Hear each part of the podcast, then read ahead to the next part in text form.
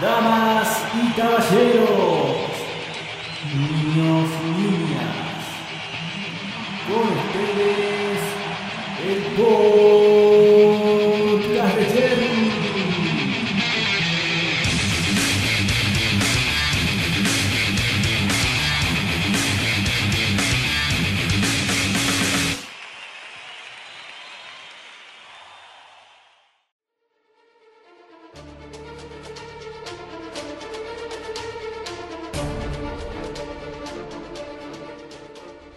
Buenas a todos, ¿cómo están? Mi nombre es Enzo Jerry, ya sabrán. Desaparecido por seis meses y vuelvo con el que sabe, el Jim Corrigan. ¿Cómo está Jim?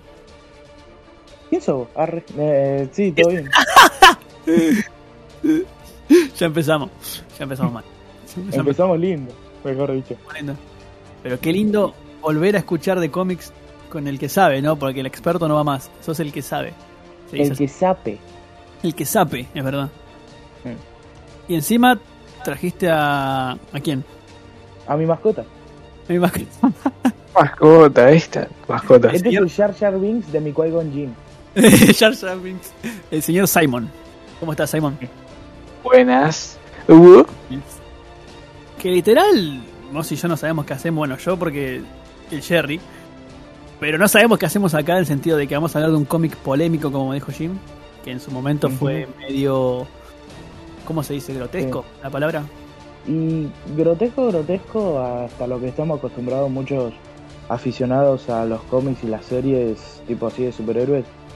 Eh, diría que no tanto, porque con cosas que han salido como Invincible o The Boys, eh, Ah, Tanto Pero no hay, podemos- pero sí, sí fue en su momento bastante polémico, en especial porque se trata de Marvel y Marvel es bastante grande en comparación a, a otras editoriales.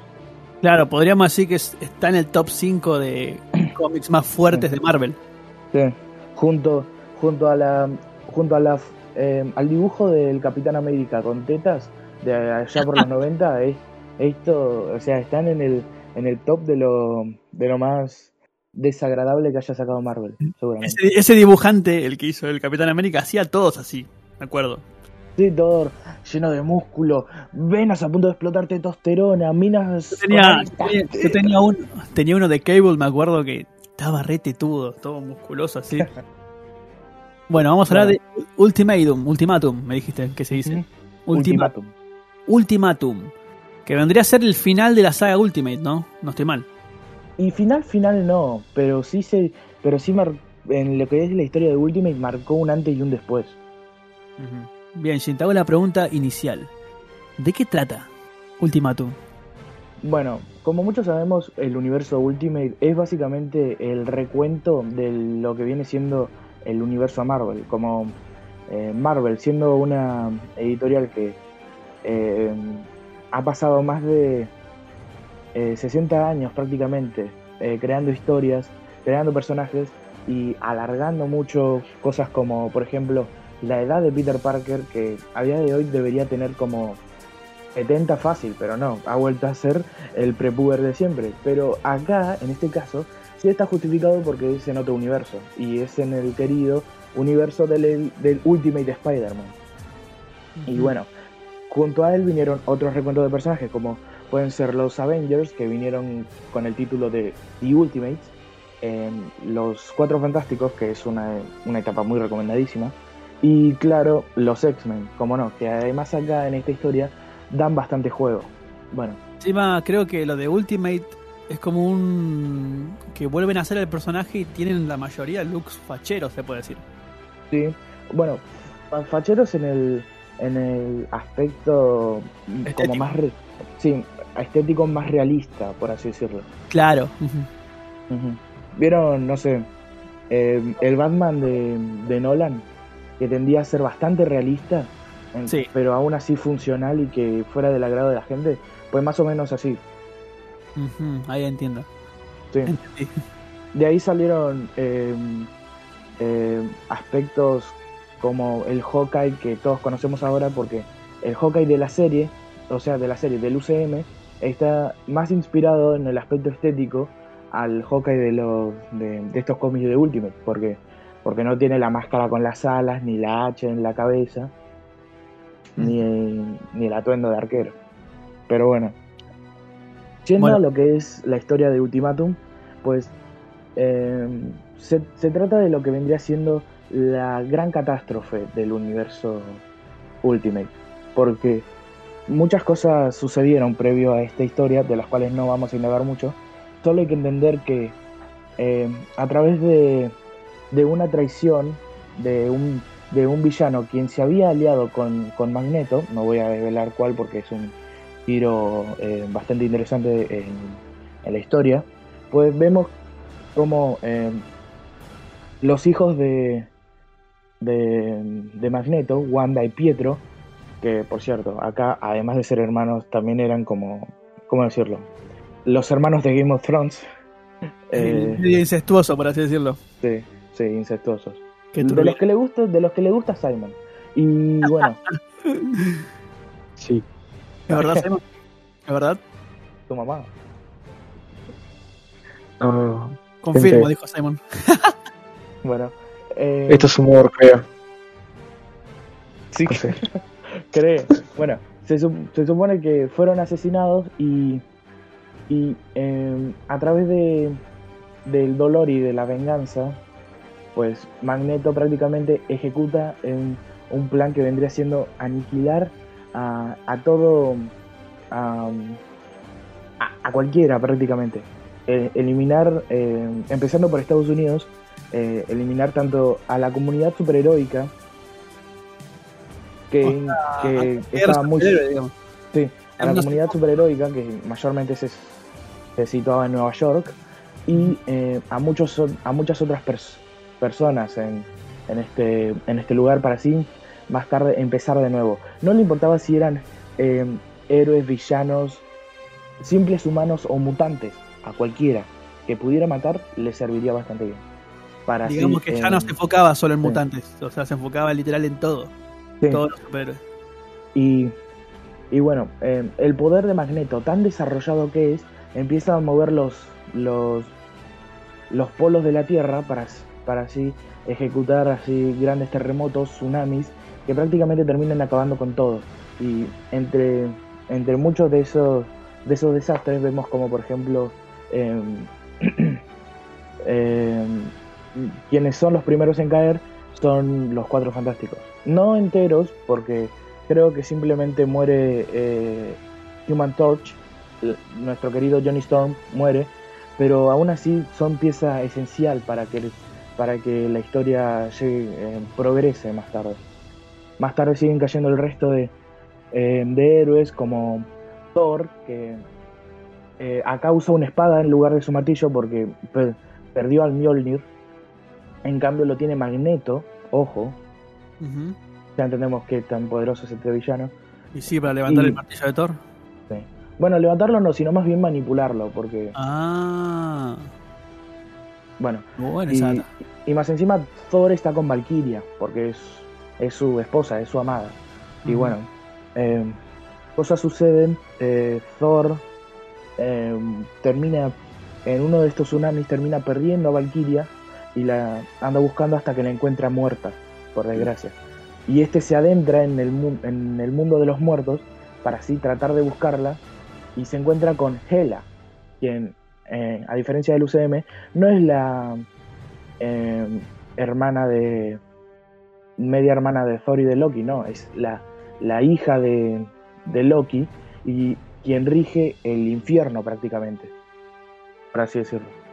Así que se tiene que. eh, tiene que encasillar en una batalla para así conseguir el alma de su amada. Y de paso también cae el Capitán América, quien se encuentra ahí con, junto a Thor. Pero ¿cómo cae? Pues a través de, de los tsunamis y de todo el desastre que está ocurriendo, eh, el Capitán América no podía quedarse sin hacer nada, por lo que tenía que ayudar a la gente lo mejor que pudiera y bueno, también fue uno de, de aquellos en, caer. Este, este es ayudado por, Ton- por Tony Stark, quien lo lleva a la, a eh, las oficinas de Shield eh, y lo llevan a que a que se a que se recupere. queda incon- inconsciente un tiempo y bueno, se encuentra con Thor prácticamente. Ahora, qué Pero- buena idea esta, ¿no? De provocar un fin del mundo y a la par Sí, fin de algunos héroes. Está muy buena esa idea. sí. Muchas cosas pasan con, con los héroes en, en, esta, en esta historia. Por ejemplo, Hank Pym, o sea, Ant-Man, quien estaba probando junto a, junto a su amada Wasp y eh, de paso también Hawkeye, que andaba por ahí, andaba probando el nuevo traje de Yellow Jacket. En, como sabemos, a diferencia del UCM, Yellow Jacket es un alias que porta Hank Pym. Y bueno, acá recién lo estaba probando eh, para ver qué tan poderoso podría eh, vol- volverse, porque era una mejora de, de lo que era Giantman.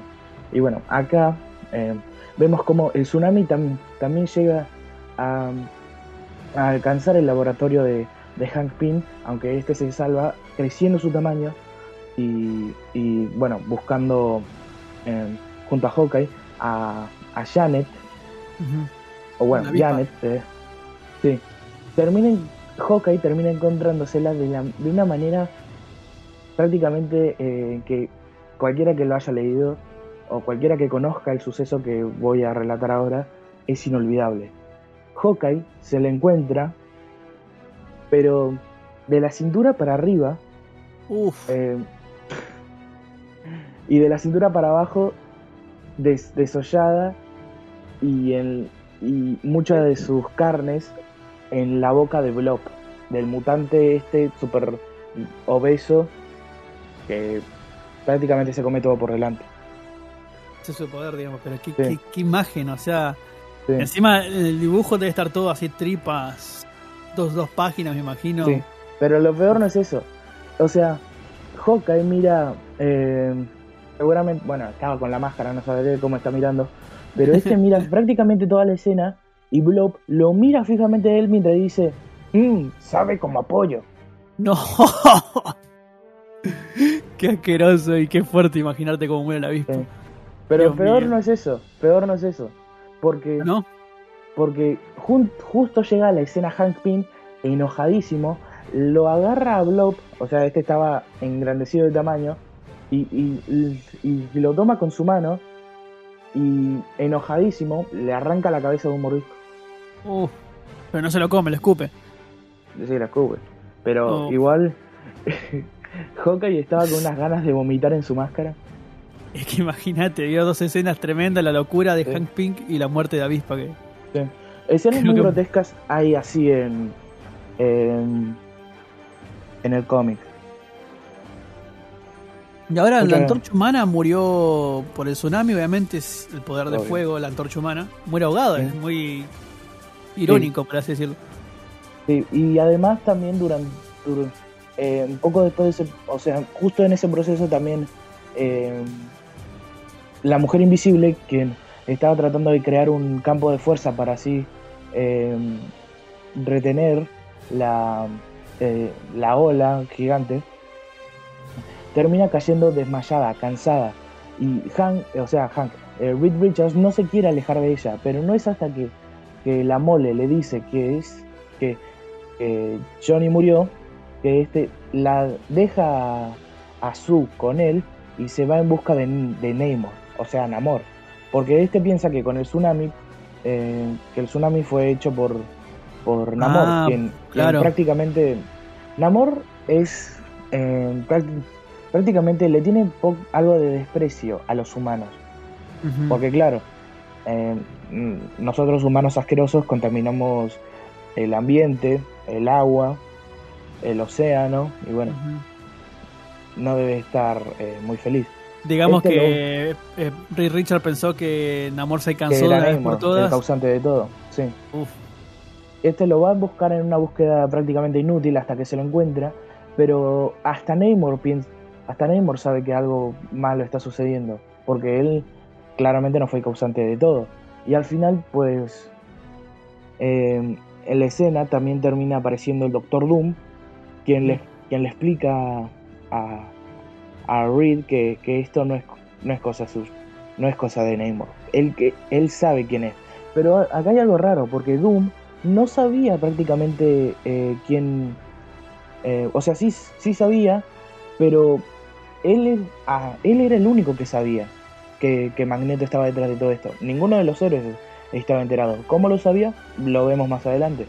Mientras tanto van ocurriendo muchas otras Cosas tipos de cosas, como por ejemplo Spider-Man perdido, varios, eh, sí, perdido por ahí, varios X-Men eh, que, que fueron, a- bueno, murieron ahogados con el tsunami, Nightcrawler murió, Mucho no querés spoilear porque está muy bueno recomendarlo para que lo lea alguien.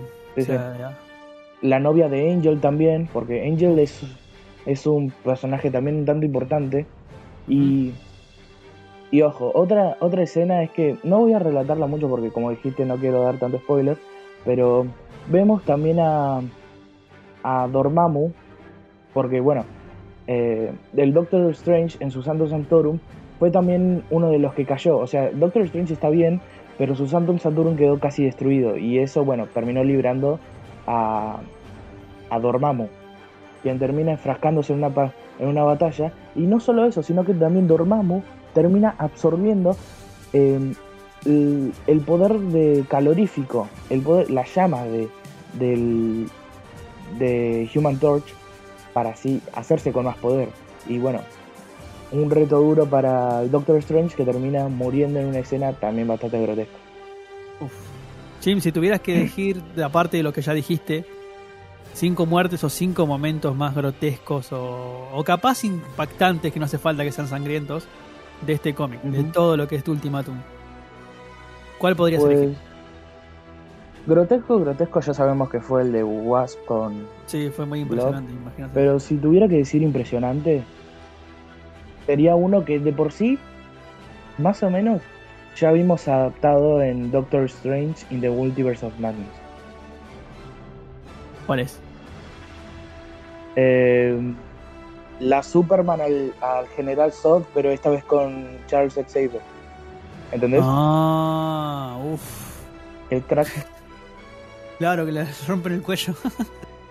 el crack de Fernaflock.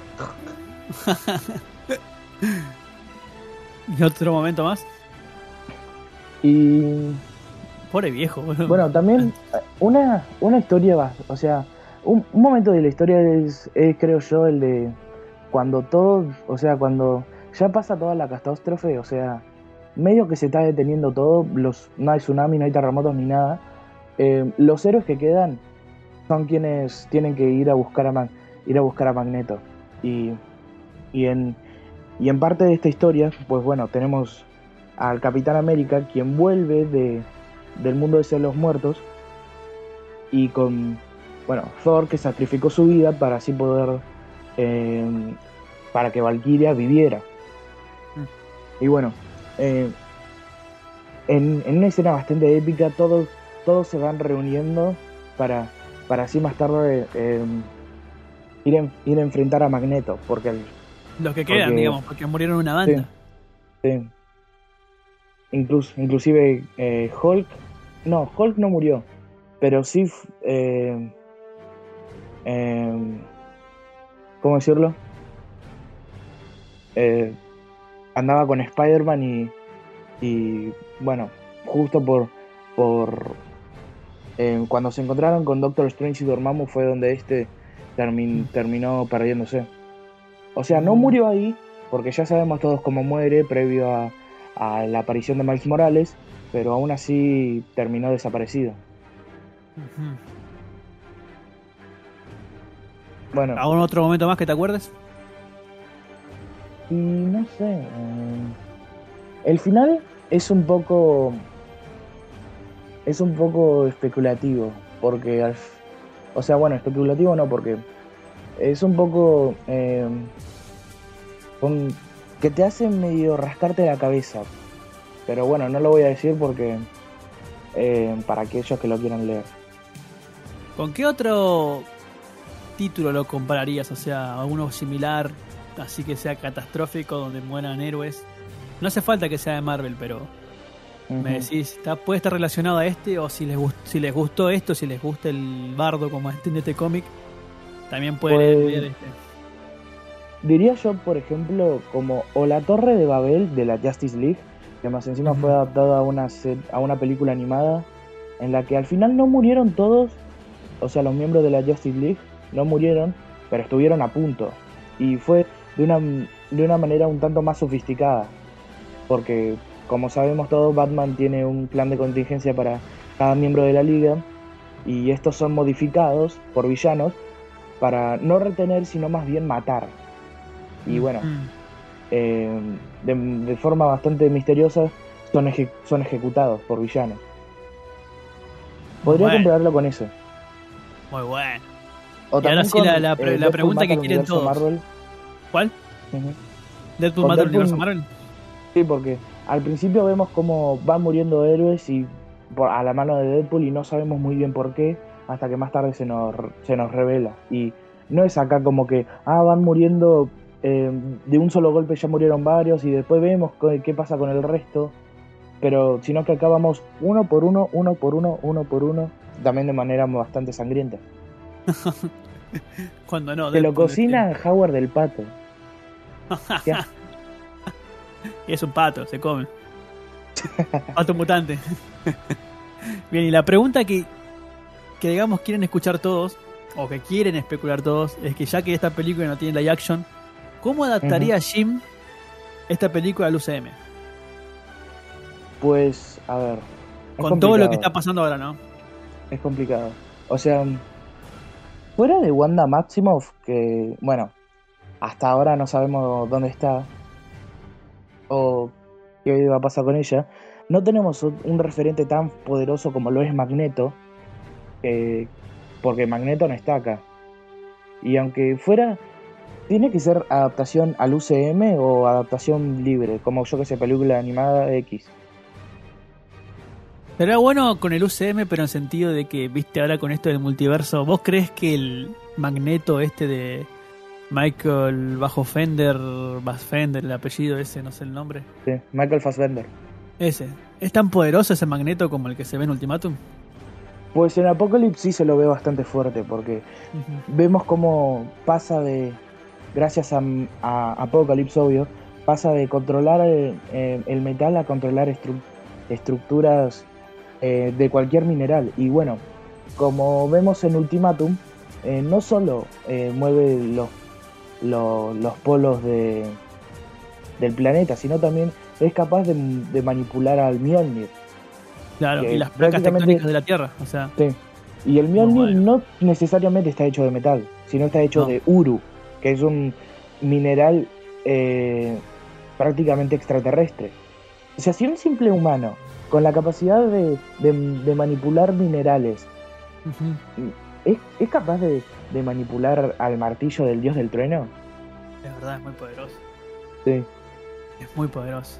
Pero digamos, si tuviera la chance de que con esto de los multiversos que está pasando en Marvel ahora en el UCM, y todo esto de viajes en el tiempo y eso. Tenés todo incluido, los X-Men, los Vengadores, todo, todo, todo, todo. Los Cuatro Fantásticos, que ya aparecieron igual. Eh, ¿Cómo lo harías? ¿Cómo te gustaría? O sea, para Pues- empezar, ¿no?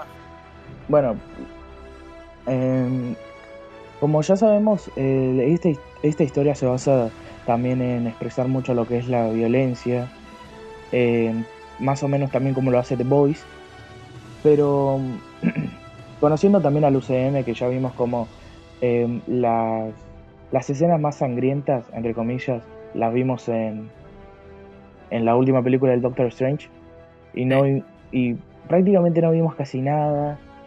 Pues en este caso, eh, como, como es el UCM, Disney y tal, pues diría yo que con ayuda de, de- de lo que queda de Fox, puede, puede que eh, la, el pueda, sentimiento de, o sea, bueno, el sentimiento no, lo, lo que es la violencia y el, eh, el gore en, en cuanto a expres- cuanto a expresión, no sé si artística o, o para, eh, para estética, eh, pues pueda funcionar, pero como, como es un elemento importante en la historia, con momentos grotescos, que sea, que se sienta realmente como una catástrofe entre, entre los héroes, pues puede que estaría.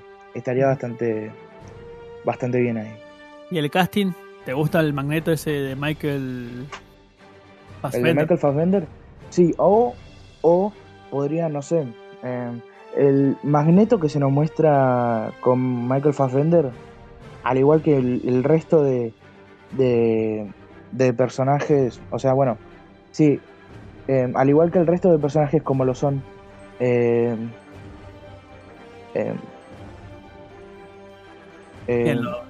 y- sí, como. Charles, Charles Xavier, no sé, no, o sea, estaba pensando en, bueno, Charles Xavier, eh, Beast inclusive, y bueno, vemos cómo van pas vemos ahí cómo van pasando entre, entre las películas de las precuelas como First Class, eh, en- ¿cuál más? Days of Future Past, Apocalypse y, y Dark Phoenix, pasan 10 años entre cada película. Sumado a eso son 30 años mínimo.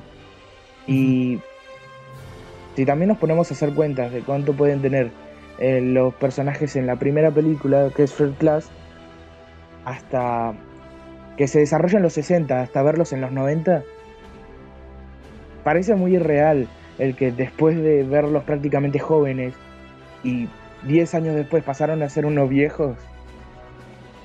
No, no es, cre- no es creíble inclusive, no es creíble. Para esto sería bueno por pensar lo en- que, por lo que sí elegiría otro cast. Sí, un recast. Pero sería bueno re- retener a ese magneto, ¿no? O sea, Sí, o sea, si ya, si, si ya volvimos a tener a Patrick Stewart, ¿por qué no tener a, a otro eh, eh, de nuevo al, el magneto al viejo. magneto que. Sí, al magneto viejo. Aunque no sé. ¿Cómo se llamaba? Ian McKellen, algo así, ¿no? Sí, Ian McKellen. Ian McKellen, claro. Bueno, Simon, acá puedes aportar, ¿eh? Ya puedes aparecer, amigo, no te preocupes. ¿Qué pasó? ¿Escuchaste todo lo que dijo Jim de Ultimatum? Eh, recórteme esto. De puta. No. Estaba, estaba viendo un cómic. Estaba viendo un cómic. Ah, bueno, pero la pregunta es, Simon, ¿qué ¿cómo la, de.? ¿cómo la adaptarías? ¿Cómo ¿Qué lo opinas? adaptaría? No sé. Esto se puede adaptar. Es imposible. Actualmente es imposible. Se puede. Se puede, pero no le va a gustar a nadie. Con un poco de ánimo se puede. Yo estoy buscando la, la forma de para que me digan que maten a Falcon, boludo, porque no lo soporto. Eh, no, con Falcon no te Racista, racista. Te hará funar. Preferís a Luke. Cage, ¿no? Solo Sí. porque es de calle lo vas a proteger. Claro, y aparte porque es un negro todo más, más grandote. Es del pueblo, boludo. Ah, a vos te gustan los negros grandotes. Bueno, acá se corta y termina. Bien, gracias Jim por, por la clase de siempre, ¿no? Y Simon, gracias por tu importante colaboración. No, de nada. Bien. La próxima vamos a ponernos al día con el UCM, ¿no? Que seis meses que no hice podcast. Hay Sí. muchísimo para hablar, digamos. Sí. La última es, ¿qué opinas de Miss Marvel? La serie. A mí me encanta. Listo, terminamos ahí. Si te gustó este podcast, te invito a que me sigas en arroba el podcast de Jerry en Instagram. También escribime si querés participar en futuros podcasts hablando de lo que se te ocurra o de lo que más te guste. Mi nombre es Enzo Jerry y nos vemos en la próxima. Adiós.